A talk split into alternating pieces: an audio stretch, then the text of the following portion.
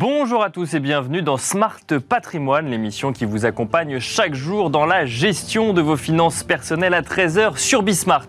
Au sommaire de cette édition, nous commencerons comme d'habitude avec patrimoine thématique, un patrimoine thématique consacré comme tous les mardis aux façons d'investir un peu moins traditionnelles. En l'occurrence, nous aborderons le financement participatif à destination de projets en lien avec la transition énergétique des territoires, des investissements qui posent de nombreuses questions pour ceux qui souhaitent s'y lancer. Nous aurons le plaisir recevoir pour cela Léo Lemordant, le cofondateur et président d'Enerfip. Et puis dans Enjeu patrimoine, nous reviendrons sur une question que vous vous êtes sûrement déjà tous posée, tous ceux en tout cas qui ont déjà commencé à réfléchir sérieusement à la meilleure façon de préparer leur retraite. Faut-il racheter certains trimestres pour valider des périodes pour lesquelles on n'a pas cotisé et ainsi partir à la retraite un peu plus tôt ou à l'âge légal en tout cas? Nous en parlerons avec Valérie Batigne, dirigeante et fondatrice de Sapien de Retraite, euh, retraite pardon, et euh, Cédric Marc, euh, gérant de 3AO Patrimoine. Bienvenue à vous tous qui nous rejoignez. Smart Patrimoine, c'est parti. Patrimoine thématique en partenariat avec l'Anacofi.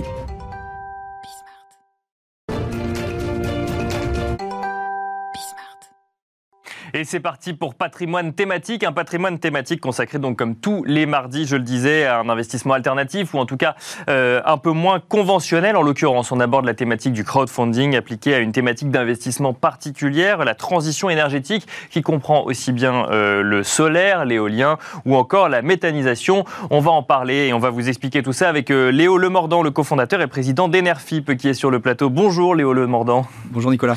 Bienvenue sur le plateau de, de, de Smart patrimoine. Enerfip euh, existe depuis, euh, depuis 2015. Euh, vous avez choisi de vous focaliser sur ces thématiques d'investissement, donc dans la transition énergétique. Est-ce que vous pouvez nous expliquer un petit peu pourquoi ce choix a été fait au départ et j'ai parlé de solaire, d'éolien, de méthanisation, savoir un peu qu'est-ce que ça recouvre en termes de thématiques.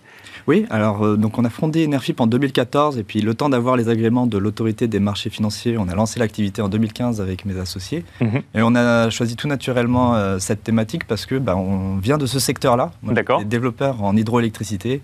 Julien, mon associé dans le solaire. Euh, il a développé notamment la première centrale au sol de France en 2008 à l'époque. Bien sûr. Et le dernier plutôt financier, Sébastien, euh, pour l'aspect euh, structuration de dossier. Et on a fondé Enerfip pour résoudre à la fois certains problèmes ou problématiques de porteurs de projets au niveau du financement de projets ou d'essayer de faire venir les gens dans les réunions publiques. D'accord. Donc plutôt de l'acceptabilité territoriale.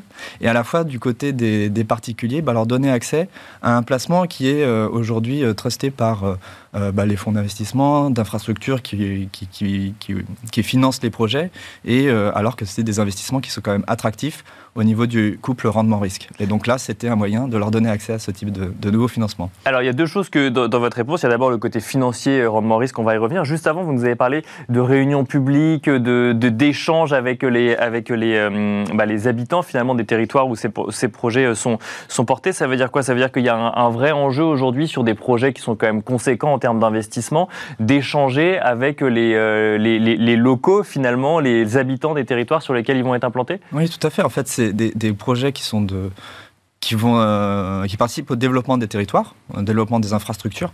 Donc forcément, il y a des impacts euh, en local. Et bah, dans le cadre de, de la concertation publique, euh, bah, il faut faire un tas de, démarches pour euh, avoir le retour des, gens qui être impactés par ces projets. Et ça, c'est obligatoire dans le, dans le schéma finalement du développement du projet? Alors le financement participatif n'est pas vraiment obligatoire. Oui, oui, non, bien sûr. Non, là, je parle du coup de, de l'échange public, effectivement. Absolument, c'est vraiment euh, nécessaire et euh, il y a des contraintes euh, légales d'ailleurs euh, qui viennent s'ajouter à, bah, la nécessité d'aller vers, vers, les gens qui sont impactés par les projets. Et le financement participatif vient apporter une touche supplémentaire pour, euh, ben, pour apporter la touche finale. Bien sûr, non seulement on est, au, on est au courant du projet, mais en plus de ça, on peut, on peut y prendre part. Est-ce que puis, vous pouvez... la redistribution des richesses qui sont créées par les communs que sont le vent, le soleil, le soleil les, les ressources en fait euh, du, du, du, territoire. Quoi. Alors, est-ce que vous pouvez nous, nous expliquer, parce que on, a en tête l'éolien, parce que l'éolien déjà c'est un sujet qui est évoqué là dans, dans, la campagne présidentielle, et on, on, on voit, on entend souvent que c'est compliqué parce que personne ne veut avoir d'éoliennes à côté de chez soi soit. Donc l'actualité fait qu'on comprend qu'il y a des réunions publiques. Euh, est-ce que vous pouvez nous expliquer, que ce soit sur des projets solaires, éoliens ou d'autres, comment est-ce que ça fonctionne, par qui c'est porté, mm. comment est-ce que ça arrive sur les territoires pour comprendre à quel moment le particulier peut décider ou non de s'intéresser au projet et ensuite potentiellement d'y investir? Oui, alors c'est vrai qu'on c'est dans l'actualité, et puis il y a des, des, candidats à la présidentielle qui portent ce sujet euh, haut et fort. Euh, c'est depuis toujours en fait que, que, des projets vont vers le public pour essayer d'avoir le retour, améliorer euh, l'organisation du parc, peut-être supprimer un, mât à un endroit qui, qui, qui, a un fort impact visuel, euh, réduire le nombre de mâts, le déplacer, de, de, déplacer le projet de quelques centaines de mètres, ce genre de choses. Après, c'est vrai que les opposants ont une forte visibilité. D'accord. Mais euh, dans l'ensemble de la population française, ils représentent que 15% en fait. D'accord. On regarde les, sondages qui sont faits par les grands instituts de sondage. Et si on va regarder même les populations qui sont à proximité des parcs, à moins de 5 km, le, taux de, de gens qui sont pour les projets éoliens, qui habitent à côté, c'est 75%. D'accord. Donc en fait, il y a une, une, forte visibilité des opposants et à l'inverse, une, euh, une, majorité euh, silencieuse, entre guillemets, qui, euh, qui, qui n'a pas voix au chapitre. Et c'est c'est ça qu'on met en valeur, nous, à travers nos collectes. À titre d'exemple, je voudrais.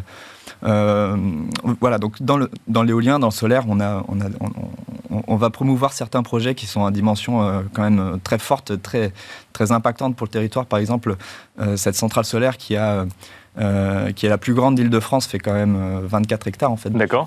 C'est assez euh, massif.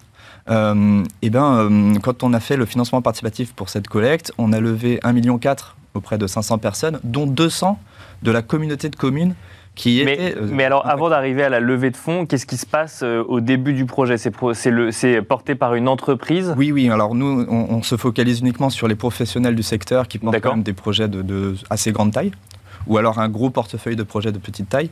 Euh, et euh, ça peut être des petites PME euh, qui sont spécialisées là-dedans, ou des grands groupes, comme par exemple NG Green ou Total, qui viennent aussi lever des fonds sur, sur Enerfib. Et donc ensuite, ils identifient un territoire. C'est là où il y a une oui, alors ça c'est vraiment très en amont. C'est encore avant le, le, projet. Non, euh, alors oui, ça peut être le cas. Par exemple, ce projet de, qui était à Marcoussis, euh, c'est le, le, maire euh, de Marcoussis qui a été à l'initiative en demandant à, sa population qu'est-ce qu'on peut faire de ce territoire qui est inutilisable, enfin ce, terrain qui est inutilisable, c'est des, des, remblais de la construction de la ligne TGV qui, va, qui va à Bordeaux. Et donc on ne peut pas faire d'agriculture, enfin, donc finalement, comment l'utiliser Potentiellement le, solaire euh, ou le, le solaire. Euh, voilà, euh, la voie qu'ils ont choisie. Ils sont mis en lien avec le syndicat d'électricité d'Île-de-France. Ils ont choisi un partenaire privé pour faire le développement de projet, qui en l'occurrence était NG Green. Bien sûr. Et à partir de là, donc il y a eu des, étapes de toute l'ingénierie en fait Bien du sûr, projet. On commence par là avant de parler, par les financements. D'accord. Exactement. nous, on arrive plutôt à, la fin de, du développement de projet. D'accord. Au moment où la centrale va être en construction ou à, la mise en service. Quoi. Et alors donc du coup ensuite vous proposez euh, donc, un investissement euh, donc via du financement participatif. Ça mhm. veut dire que vous vous adressez essentiellement aux territoires concernés par euh, le projet ou c'est beaucoup plus large que ça? Souvent, c'est le cas, parce qu'il y a une volonté du porteur de projet de, redistribuer en priorité, en tout Bien sûr, d'associer finalement au projet. Mais on a aussi une autre typologie de projet, où là, j'ai commencé à l'évoquer en introduction, où l'objectif est, moins de faire ce dont on vient de parler, de l'acceptabilité euh, territoriale, etc., mais vraiment d'apporter du financement de projet, et où l'objectif, c'est d'être quand même euh, à des conditions de financement les plus favorables possibles pour le porteur de projet, tout en apportant une rémunération assez attractive à l'investisseur. Donc là, on réfléchit, de 5%. En, on réfléchit en termes d'investissement avec un rendement euh, de 5%. D'accord, pas forcément garanti comme n'importe quel projet, comme n'importe quel financement, mais pas garanti euh, dans la plupart des cas. et en tout cas, c'est l'économie réelle, donc il y, a, y, a une part de risque qu'il faut appréhender. Après, on est sur une des technologies qui sont quand même très matures, des projets qui sont qui sont développés par des professionnels. Donc le, risque, on peut l'appréhender, on peut le mesurer et mettre en face des, des, des, sûretés juridiques, enfin des, des, éléments qui vont permettre de compenser ce risque de manière. Euh, euh, voilà. Et c'est quoi le risque en fait? C'est que, le, que le projet ne voit jamais le jour parce qu'il y aurait euh, des, je, des, hum, des recours de, riverains ou, ou d'habitants ça, ça, peut être ça. quand on vient apporter du financement de développement de projet très en amont Euh, dans la plupart des cas, on, est on a quand même dérisqué euh, ce, ce- ce point-là. D'accord. Et euh, on apporte des financements qui sont plutôt à des étapes de maturation du projet une fois qu'on on sent que ça va se faire, même s'il y a encore certaines étapes de développement à réaliser Mais qui ne serait Euh, pas bloquante pour le projet. Qui Ou- peuvent être bloquantes pour le projet. Par exemple, un, un Covid a pu être euh, Oui, quand oui, même euh, effectivement, apporter oui, bien sûr. a pu apporter des sueurs froides aux développeurs de projets pour l'approvisionnement, par exemple, des panneaux. Euh, il y a eu des, des- des problèmes logistiques qui ont fait qu'il y a eu des décalages temporels sur la livraison. Nous, heureusement, sur les projets pour- sur lesquels on était positionnés, il n'y a pas eu d'impact, mais c'est un, un événement euh, externe à, à la routine Bien qui sûr, peut ouais. venir impacter euh, un projet. Quoi. On, on investit que sur un projet dans lequel on croit ou on peut euh, faire la- prendre la décision de venir chez NRFIP et de dire bah, je suis intéressé par cette thématique euh, de transition énergétique au sens large et du coup investir dans un portefeuille de projets Il y a les deux. Euh, il, y a des, il y a des investisseurs qui, qui souscrivent au projet qui est à côté de chez eux. D'accord Euh, ouais. Voilà, ça c'est donc il y a souvent une somme conséquente. Par D'accord. exemple, sur Marc aussi, on était quasiment à, à plus de 3000 euros de ticket moyen. D'accord. Et à l'inverse, il y a des gens qui vont utiliser NRFIP comme un moyen de diversifier son épargne et euh, mettre des plus petits tickets, mais très régulièrement. Donc on a par exemple des investisseurs qui ont, qui ont souscrit euh, 30 fois avec des tickets de 500 euros. Donc à la fin, ça fait quand même 15 000 euros Bien d'encours, sûr, ouais. mais répartis euh, en foisonnant le risque sur 30 projets. Et alors, euh, euh, dernière question sur, euh, pour comprendre un petit peu ce type d'investissement, euh, parce que c'est sûr qu'en fait, quand on, quand on finance à côté de chez soi, on comprend assez bien qu'on a envie d'y être associé de manière plus long terme. Mhm. Quand on réfléchit vraiment en investissement, justement, est-ce que c'est une épargne de court terme, de long terme, euh, un investissement sur deux ans, dix ans? Alors, euh, vu qu'il y a une assez faible liquidité, on ne peut pas sortir à tout moment de, de ces produits. C'est quand même de l'épargne dont on n'a pas vraiment besoin tout de suite. Mhm. Euh, après, on propose des maturités très courtes, de jusqu'à 12 mois. Et après, des projets sur beaucoup plus long terme, 5 ans, 6 ans, etc. Donc, on, on peut adresser toutes les, toutes les problématiques euh, de- d'épargne des, des- des investisseurs. D'accord. Et euh, chacun peut euh, choisir en fait ce qui lui correspond euh, en fonction de, de- à la fois ce qu'il souhaite. Par exemple, quelqu'un qui ne souhaite pas financer un projet éolien, bah, il, il n'a qu'à pas euh, Bien sûr. souscrire. Euh, et, et à l'inverse, euh, quelqu'un qui, qui veut absolument foncer dans la transition énergétique, et on en a absolument besoin si on veut atteindre la neutralité carbone en 2050 euh, collectivement, eh ben, il faut, faut y aller et donc désépargner une grosse partie de, de son épargne de, de produits plus classiques Pour aller vers. soutenir ces projets dont on est sûr euh, qu'ils ont un impact direct et immédiat sur, euh, la transition énergétique. Merci beaucoup, Léo Le Mordant, d'être venu nous expliquer du coup comment investir euh, donc, via du financement participatif dans la transition énergétique. Je rappelle que vous êtes le cofondateur et le président d'Enerfip. Mais merci à vous et on se retrouve tout de suite dans Enjeu patrimoine.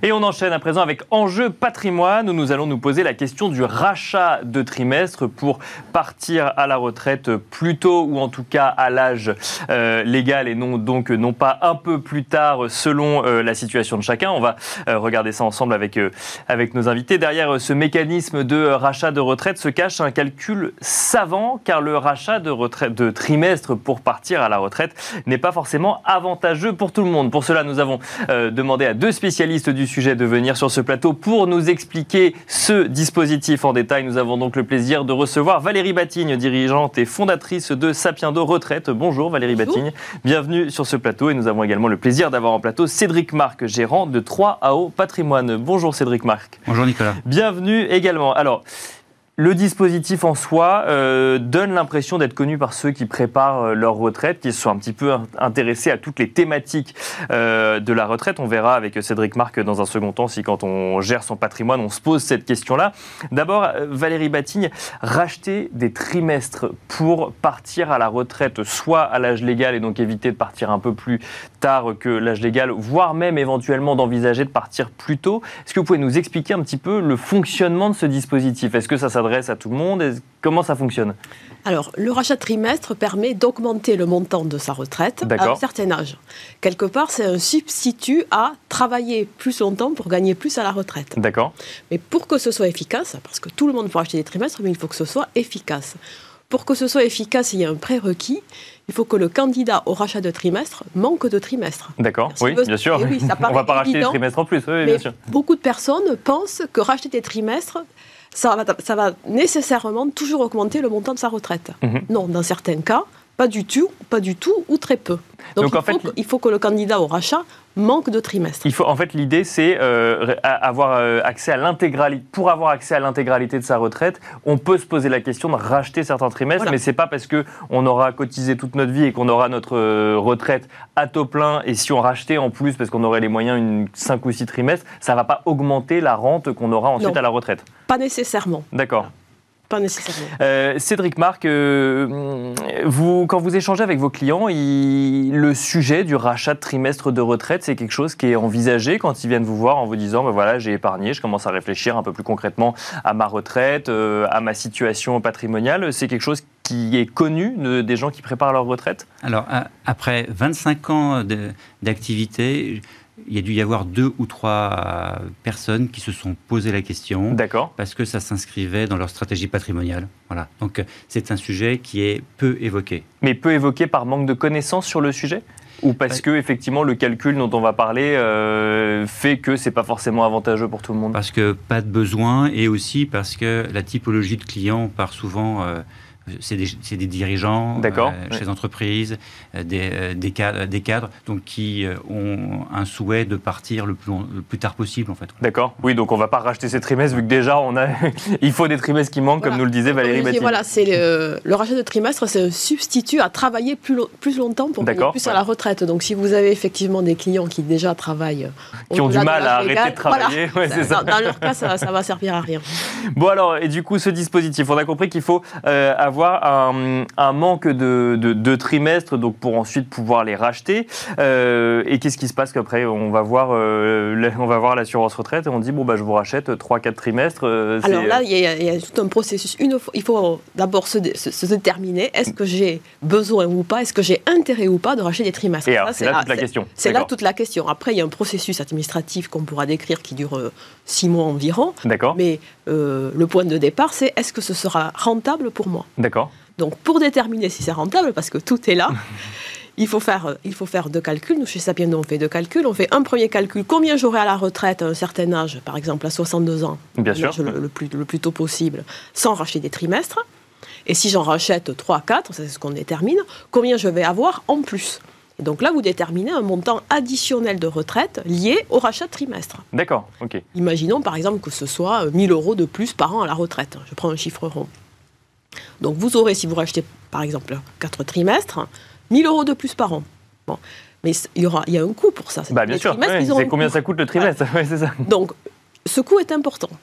Alors le prix n'est pas fixe, hein, je ne peux pas vous dire c'est tant. D'accord. Ouais, c'est ça. Ah, c'est pas, un prix fixé Non. par l'administration euh, qui dit bah un voilà prix le fixé, votre. mais, le, mais le barème dépend de trois critères. D'accord. Il dépend de l'âge du candidat au rachat, de ses revenus D'accord. Et des options, parce qu'il y a plusieurs options dans les rachats de trimestres.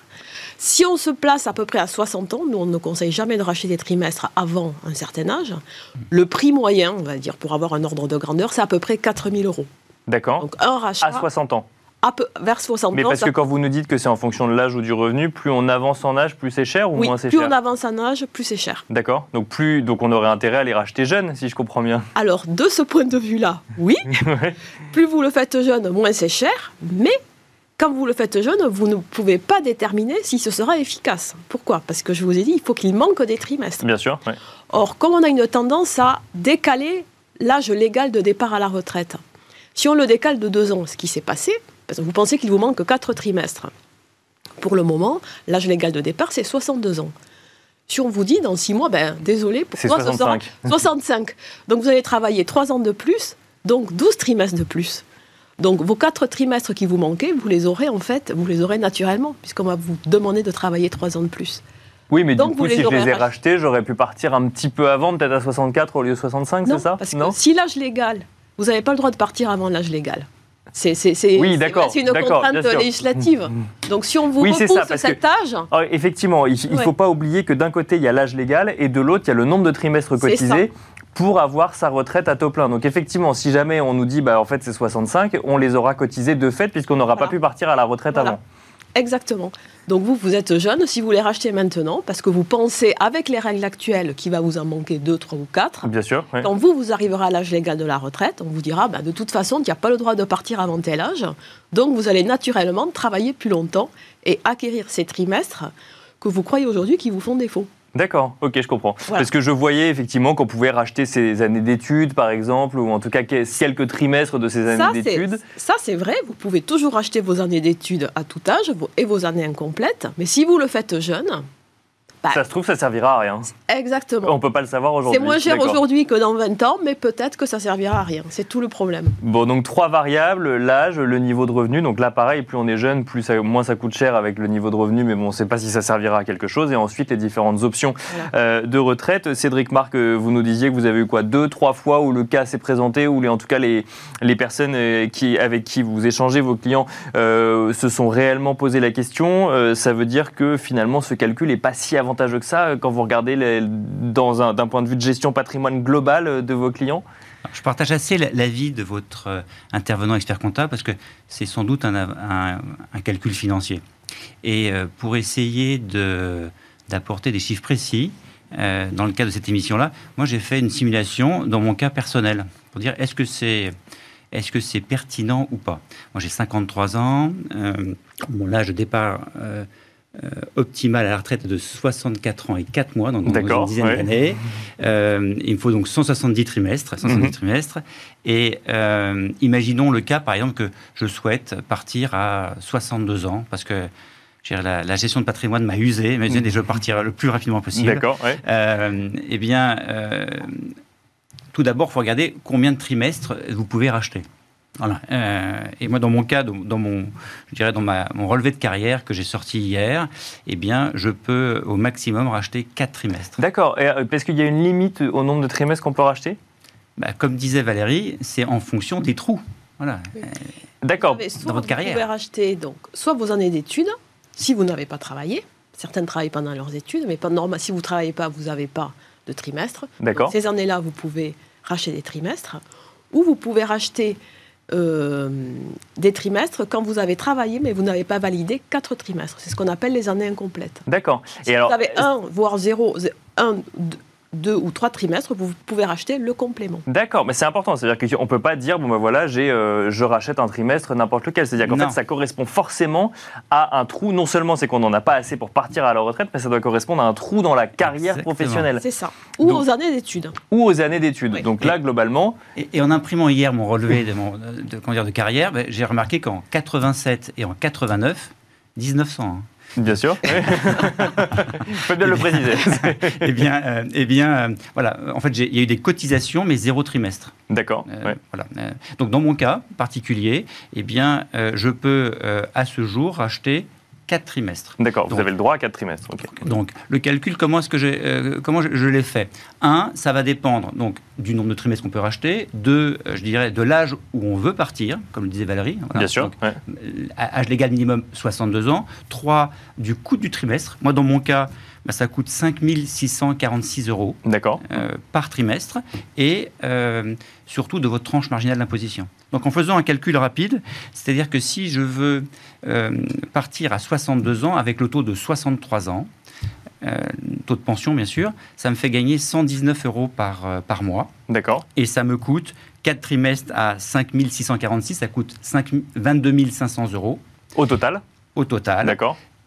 Euh, diminuer. Donc cette cotisation-là, je peux bien sûr la déduire de mon, de mon impôt sur le revenu. D'accord. Quand je rachète mes trimestres, je peux déduire mon, mon, impôt sur le revenu. Ça, c'est très important. C'est-à-dire que c'est vu comme une cotisation sociale. D'accord. Et donc, à ce titre, c'est déductible du revenu imposable. Donc c'est d'accord. Voilà, donc c'est à prendre en compte dans le calcul ah, effectivement. Ah oui, c'est-à-dire il faut calculer le nombre d'années hors effet fiscal hein, d'amortissement, ce que vous avez dû faire, et après il faut il faut l'impacter de l'effet fiscal. Mais alors dans, votre calcul, Cédric Marc, il y a une question qui se pose, c'est euh, donc là ça vous coûte 22 000 euros déduit des impôts sur le revenu, donc ça vous coûte combien eh ben, je, vais vous le dire, je vais vous le dire, c'est qu'effectivement, donc, imaginons que je suis, je, je suis euh, en 2022 non imposable. Mhm. Donc, et je veux absolument, comment dire, acheter des trimestres. Euh, donc ça me coûtera 22 500 euros pour obtenir 119 euros de plus par mois. Bien sûr. Je vais l'amortir en 15 ans.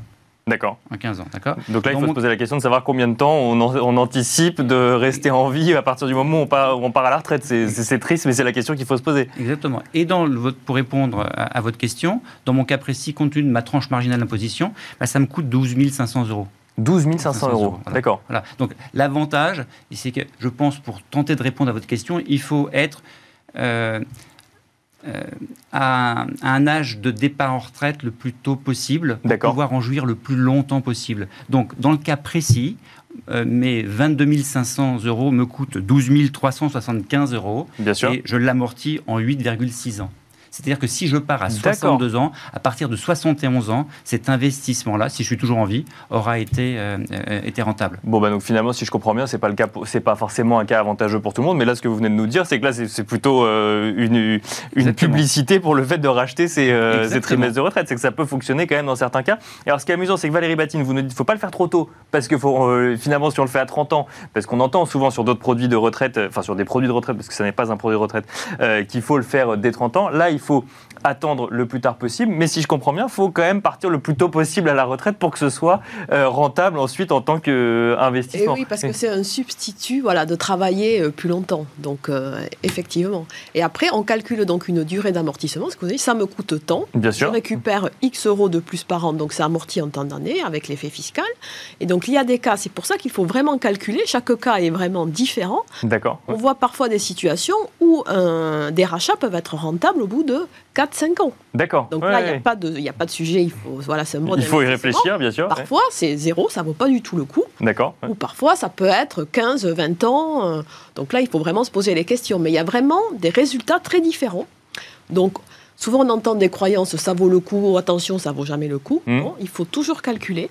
Oui, parce et que. parfois, ça vaut le, c'est amorti très vite, et parfois, c'est amorti euh, euh, sur une durée trop longue. Et, euh, et- alors, je, pose la question comme ça. Si jamais on a un, patrimoine conséquent, qu'on veut partir, qu'on n'a pas de, qu'on n'anticipe pas de problème pour sa retraite parce qu'on a déjà, euh, on a déjà préparé sa retraite, est-ce que ça peut valoir le coup de racheter ses trimestres de retraite simplement pour partir plus tôt? Bah, alors là, Nicolas, si vous permettez, je pense je suis exactement dans, le- dans- dans le schéma, dans le schéma en disant est-ce que j'ai envie de partir euh, plus tôt ou pas? Voilà. D'accord. ouais. Donc, euh, moi, mon métier, je l'adore. Je me suis dit, bon, je vais partir euh, le plus tard possible. Et euh, j'ai fait l'exercice. L'exercice de dire, à partir de quand est-ce que je peux partir? 62 ans. Euh, est-ce que j'ai envie de, euh, si je veux respecter mes, euh, je dirais mon départ en retraite optimal de 64 ans, euh, virgule 4 euh, Bien sûr, années, ouais. voilà, bah, bah, l'avantage de ce calcul-là, c'est que on pourrait gagner un an, un an, non pas pour, je dirais, pour avoir un complément de revenu, mais pour partir plus tôt. Voilà, donc finalement, ce calcul, euh, cette émission vous aura, vous aura poussé à vous poser la question sur euh, l'âge de, de départ euh, à la retraite. Merci beaucoup à tous les deux. Cédric Marc, que vous mentionniez tout à l'heure. Euh, un intervenant ex- expert comptable qui parlait de ça comme d'un investissement. Il s'agit d'une émission avec Serge Anouchian que vous pouvez aller regarder euh, dans, euh, su- sur la page de Smart Patrimoine. Merci beaucoup Cédric Marc, gérant de 3AO Patrimoine. Merci également Valérie Batigne, dirigeante et fondatrice de Sapiendo euh, Retraite. Merci à vous de nous avoir suivis et je vous donne rendez-vous demain pour un nouveau numéro de Smart Patrimoine.